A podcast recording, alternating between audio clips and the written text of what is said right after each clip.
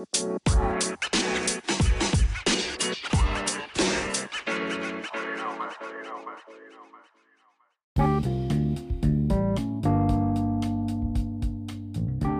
amigos de Teoría Económica, el día de hoy estaremos analizando uno de los aspectos importantes relacionados al mercantilismo y a los aspectos fundamentales de acuerdo a la teoría del capitalismo comercial. Ahora, para ser claros en este punto de vista, tenemos entonces que partir de las cuestiones que ya hemos analizado en los podcasts anteriores relacionados a las cuestiones económicas fundamentales de la Edad Media para poder determinar cómo es que se da esta pauta y esta transición de las características fundamentales que componen la, la economía dentro de los aspectos de la Edad Media y cómo es que ahora se determinan por parte de nuevas nociones económicas. Entonces, en el capitalismo mercantil o estas nociones que podemos considerar como los conceptos de la economía preclásica y se consideran preclásica porque es precisamente desde la culminación de la etapa de la Edad Media hasta las concepciones de la riqueza de las naciones que escribió este Adam Smith. Entonces, en los fundamentos de esta economía preclásica destacamos, por ejemplo, la aparición de dos conceptos fundamentales que van a ayudar a ser las características principales para el funcionamiento de la economía en toda esta etapa, que es la aparición de los estados-naciones. Y pues esto lleva consigo unos elementos políticos importantes porque pues como tal no es que se desacredite eh, como tal la monarquía o que eh, digámoslo así, desaparecen algunos esquemas o instituciones políticas, sino que más bien se da una transición entre eh, digámoslo así, la monarquía dominante y precisamente la, la, culminación de aquellos territorios que nosotros podemos denominarlo ya no era la clase terrateniente la que ahora gobernaba los estados, sino que precisamente es ahora la concepción de un nuevo estado que se llama Estado-Nación y que por lo tanto ya cuenta con un gobierno totalmente distinto a lo que nosotros habíamos concebido dentro de los conceptos fundamentales de la Edad Media. Y pues también, eh, bueno, gran parte y pauta de estos mecanismos es que también se lleva a cabo la aparición del naturalismo, la concepción del naturalismo, lo cual antepone totalmente las concepciones del derecho canónico, toma algunas bases fundamentales del derecho romano y ahora se llevan a cabo concepciones universales que están, em, digámoslo así, se anteponen ante el derecho escrito, el derecho consuetudinario, el derecho positivo y los mecanismos de las instituciones. Es decir, ahora estamos hablando de un naturalismo que quiere decir que es el derecho natural y este derecho natural es pertenente a todos los hombres y ahora los hombres llevan a cabo una bueno, llevan a cabo en la práctica esta institucionalización de este propio derecho en su vida diaria. Asimismo, en el capitalismo, en esta etapa del capitalismo, vamos a ver una confrontación muy importante que es la confrontación entre el capitalismo comercial y el capitalismo industrial, que como veremos más adelante son conceptos que pues son un tanto diferentes precisamente porque no existía una metodología adecuada para poder determinar los valores económicos, tampoco existían definiciones que pudieran hablarnos al 100% de cómo era el trato de la economía en aquel entonces, pero sí tenemos estas nociones claras de cómo se llevaba, por ejemplo, dentro de la práctica y es por eso que podemos identificar estos dos conceptos fundamentales a la hora de estar hablando de la historia del pensamiento económico mercantil. Eh, también vamos a ver que pues una de las grandes consecuencias fue también el, auge del desarrollo industrial, lo cual también llevó a que ya no hubiera tanto la migración hacia las ciudades, sino que esta vez existía una migración hacia el campo y esto también propició a que hubiera una sobrepoblación sobre el campo y por lo tanto el mercado agrícola se hizo mucho más dependiente del capitalismo eh, tanto comercial como mercantil y por ende de los mercados.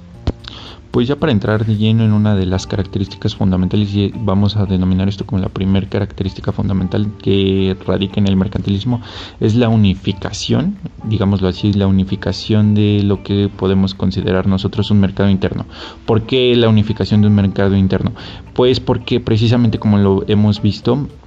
Creo que aquí vamos muy de la mano con unas concepciones que también se estudian en el mecanismo de las teorías económicas desde el punto de vista jurídico. Eh, precisamente la relación que tienen los individuos ahora conforme va avanzando el sistema económico y, incluso el proceso histórico. Veámoslo así, en Roma eh, los hombres eran considerados como cosas y precisamente en la Edad Media los hombres eran considerados como siervos y algunos estaban al servicio del terrateniente. Es decir, la concepción de la esclavitud no cambiaba mucho de acuerdo a digámoslo, sus condiciones sociales no cambiaban mucho de acuerdo a las concepciones jurídicas, solamente que cambiaban en términos, pero de todas formas seguían trabajando en el sentido de que ellos eh, le pertenecían a una persona, ¿no? Y gracias y todo este sistema era permisivo gracias a que el propio derecho justificaba todas estas acciones. Ahora en el capitalismo, en toda esta noción del mercantilismo, pues cabe destacar precisamente la unificación del mercado y al mismo tiempo la la digámoslo la concepción de nuevos derechos que marcaban la pauta de que en, en, este caso los hombres podían obtener un capitalismo, financiarse y de este modo ellos obtener algunas nociones de empresa para ellos también determinar sus propias empresas y llevar a cabo una, una teoría de innovación y de producción de acuerdo a cómo se iba experimentando también las relaciones de mercado. Y esto también va en conjunto a cómo se va desarrollando el derecho. Vuelvo a lo mismo y retomo este punto que es muy importante. Ya se vio una transición entonces de lo que nosotros podemos considerar las nociones aristotélicas, las nociones que en cierto punto habíamos recatado también de la antigua Grecia, pero que en este punto ya convergen tanto con el derecho canónico y se anteponen a, a, las leyes del derecho romano, que en este momento ya la iglesia ya no puede como tal explicar todos los fenómenos económicos porque pues ya no ya en la economía ya no se puede ver desde un punto de vista ético, ya que el capitalismo y el, el mercantilismo, los mercados internacionales se están desenvolviendo de manera muy eficiente y por lo tanto ya ver una concepción que radicaba en un punto de vista teológico ya era totalmente imposible para explicar los elementos de la economía preclásica. Entonces, eh, en ese punto de vista, estamos diciendo que se lleva a cabo la unificación del mercado interno y esta noción era básica porque prácticamente la prosperidad del Estado dependía de la cantidad de capital que se contaba y precisamente gran parte de la financia, el financiamiento de este capital se daba gracias a la acumulación de metales preciosos. Entonces, aquí vemos una cuestión importante que ¿qué quiere decir esto? Se unifica un mercado nacional, un mercado cerrado, pero para poder competir en mercados internacionales, porque evidentemente la, una de las cuestiones que van de la mano junto con la eficiencia de este mercantilismo es la tanto la adquisición de este capital, que vuelvo a lo mismo, este capital se iba a financiar por la acumulación de metales preciosos y también por la positividad de una balanza comercial. Y pues esto evidentemente hacía que los estados se volvieran proteccionistas con todos los mecanismos de su política económica, ya que en caso de que ellos tuvieran que exportar toda esta materia prima que para ellos era como el punto y culminación de su método de transición, pues me implementaban estas políticas económicas proteccionistas para evitar que se trasladaran las materias primas hacia otros estados. Y pues a resumidas cuentas esto lo podemos destacar como que el objetivo era precisamente que hubiera mayores exportaciones y menos importaciones. Eh, hubo todo un sistema, mm, digámoslo, eh, evidente que fue también la expansión del comercio, ya que no pudo fundamentar las nociones de la Edad Media. Eh, precisamente, precisamente lo que se buscaba era buscar eh, que se limitara el excedente de producción por el comercio. Y era pues importante este punto de vista porque si obtenías materias primas en un mercado de unificación, eh, la unificación de tu mercado interno como Estado-nación, pues sí, podías tener, eh, digamos, mayores materias primas, podías generar mayor producción y pues evidentemente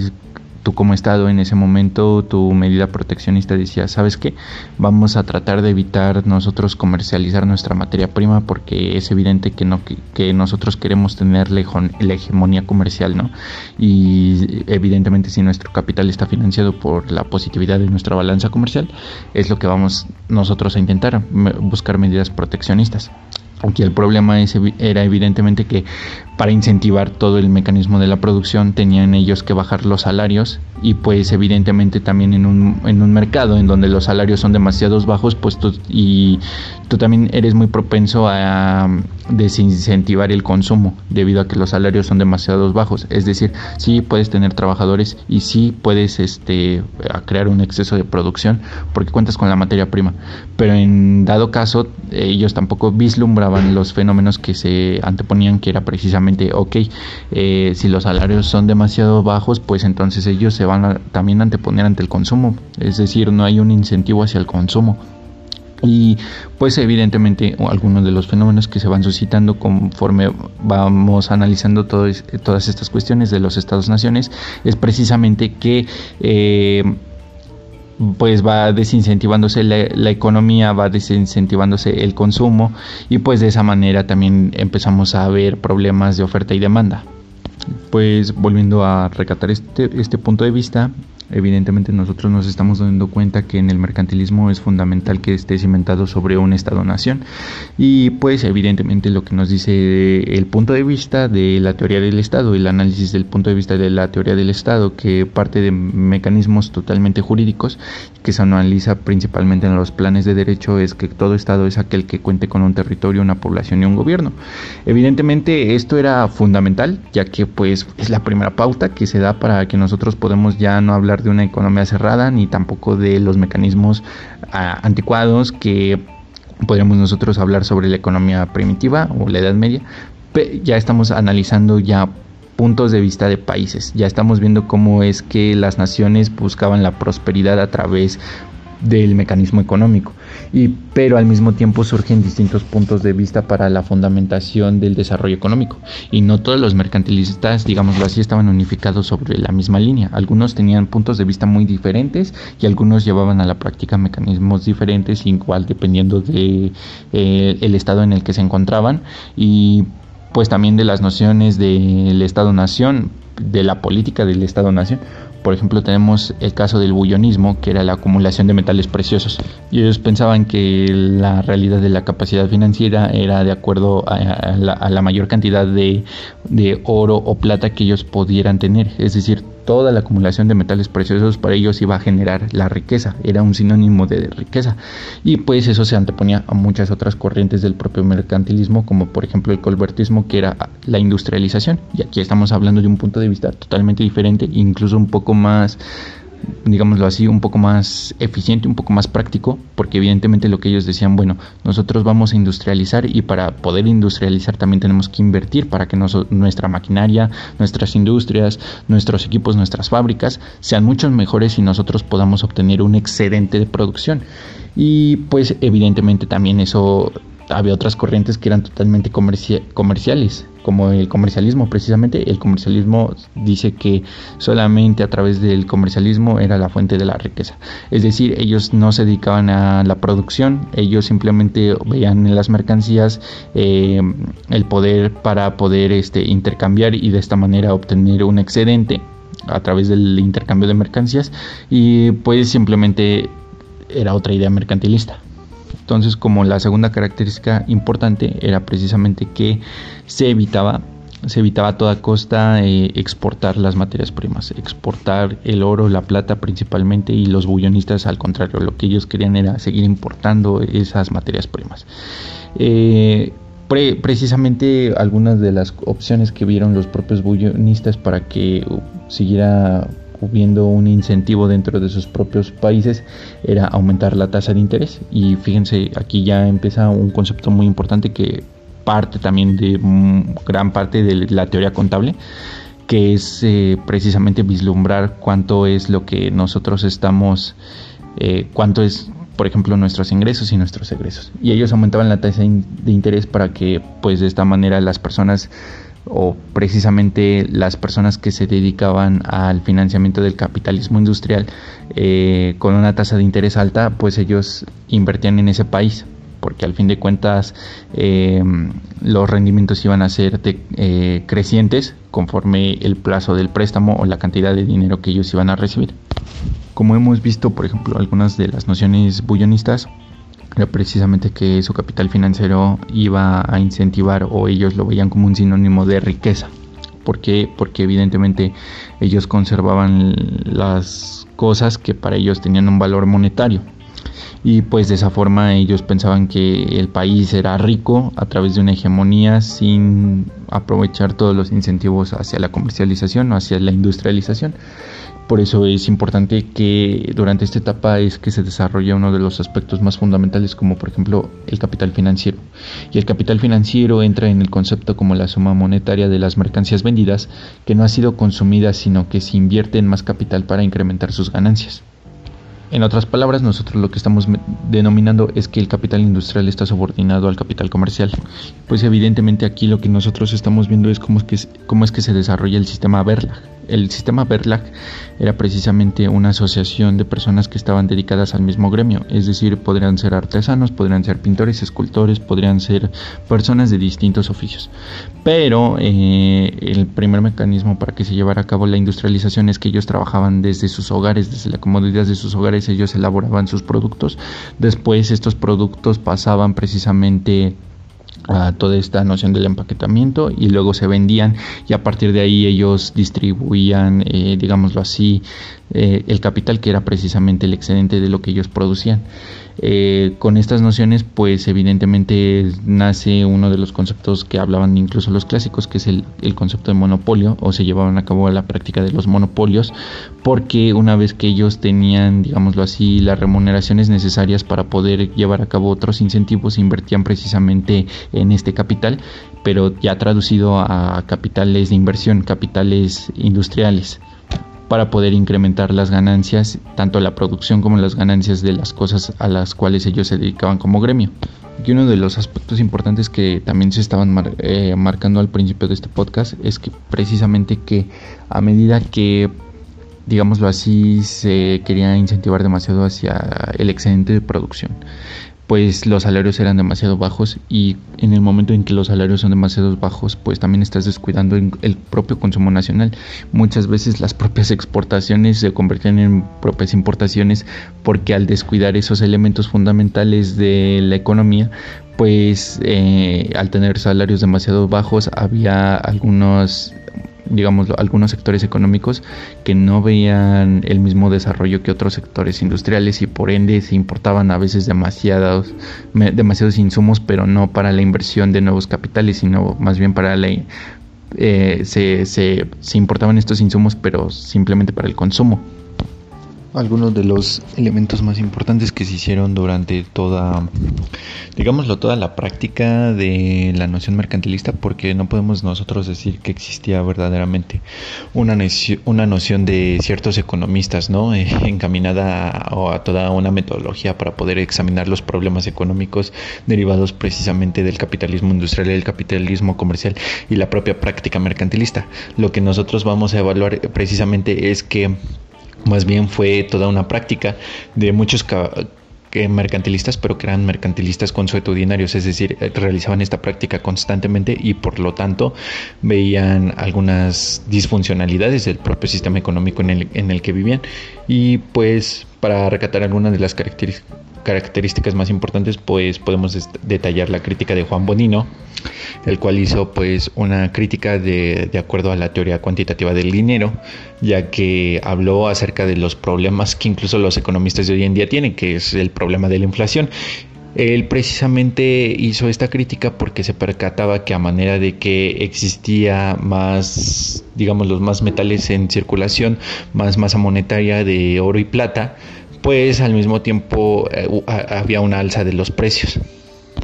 Ya con esta noción nosotros nos podemos dar cuenta de que precisamente la lucha entre el capitalismo comercial y el capitalismo industrial fue la lucha entre metalistas y mercantilistas. Eh, pues realmente no se encontraba muy alejado Juan Bonino en toda su crítica, eh, de acuerdo a la teoría del atesoramiento, ¿no? Que nosotros volvemos a lo mismo, el atesoramiento no es sinónimo de riqueza, sino todo lo contrario, la producción y circulación del capital, eso sí podemos considerarlo como riqueza, pero es totalmente un punto de vista diferente de acuerdo a la teoría del dinero, o más bien a la acumulación de dinero, es totalmente distinto. Eh, porque pues el atesoramiento o el propio dinero por sí mismo no, no crea ni produce nada, sino que más bien se convierte en una herramienta para poder invertir en nuevos mecanismos y poder incentivar. De hecho, la la producción y crear nuevos mecanismos, nuevas innovaciones para los factores de producción. Pero bueno, eh, al fin de cuentas dentro de la propia práctica mercantilista no se distinguía ciencia cierta la diferencia entre dinero y capital. Pues precisamente una de las cuestiones importantes y ya sería el último punto de vista del, dentro del sistema pre, pre clásico sería precisamente toda esta justificación de la tasa de interés, ¿no? Y cómo es precisamente que se anteponía a algunos conceptos de la Edad Media, porque como lo hemos visto, los conceptos de la Edad Media eh, prohibían, por ejemplo, la práctica de, de los créditos, porque ellos lo veían más bien como eh, el factor de ser usureros, ¿no? Eh, pero precisamente dentro del capitalismo comercial el crédito fue muy importante porque gracias a eso también se pudo tener nuevas innovaciones y mayores eh, ejecuciones de producción y de innovación dentro de la propia teoría de la empresa para que hubiera mayores índices de producción y mayores índices de consumo. Sin embargo, pues el propio crédito, eh, digámoslo así, en las cuestiones que analizaba Tomás de Aquino, lo prohibía porque precisamente la usura y el crédito que se tomaba era para el consumo propio, es decir, para el autoconsumo.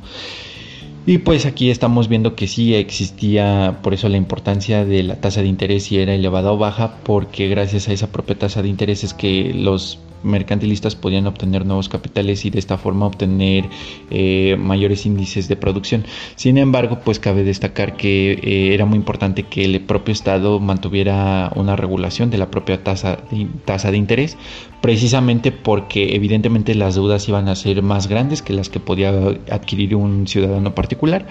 pero al mismo tiempo pues este propio mecanismo de financiamiento los podía ayudar o era permisible para que ellos pudieran mejorar e innovar eh, dentro de todos los procesos productivos. Y pues prácticamente con toda esta parte de la teoría preclásica eh, los principales elementos del capitalismo industrial y comercial eh, estaríamos terminando el podcast del día de hoy. Y muchas gracias por escuchar. Hasta luego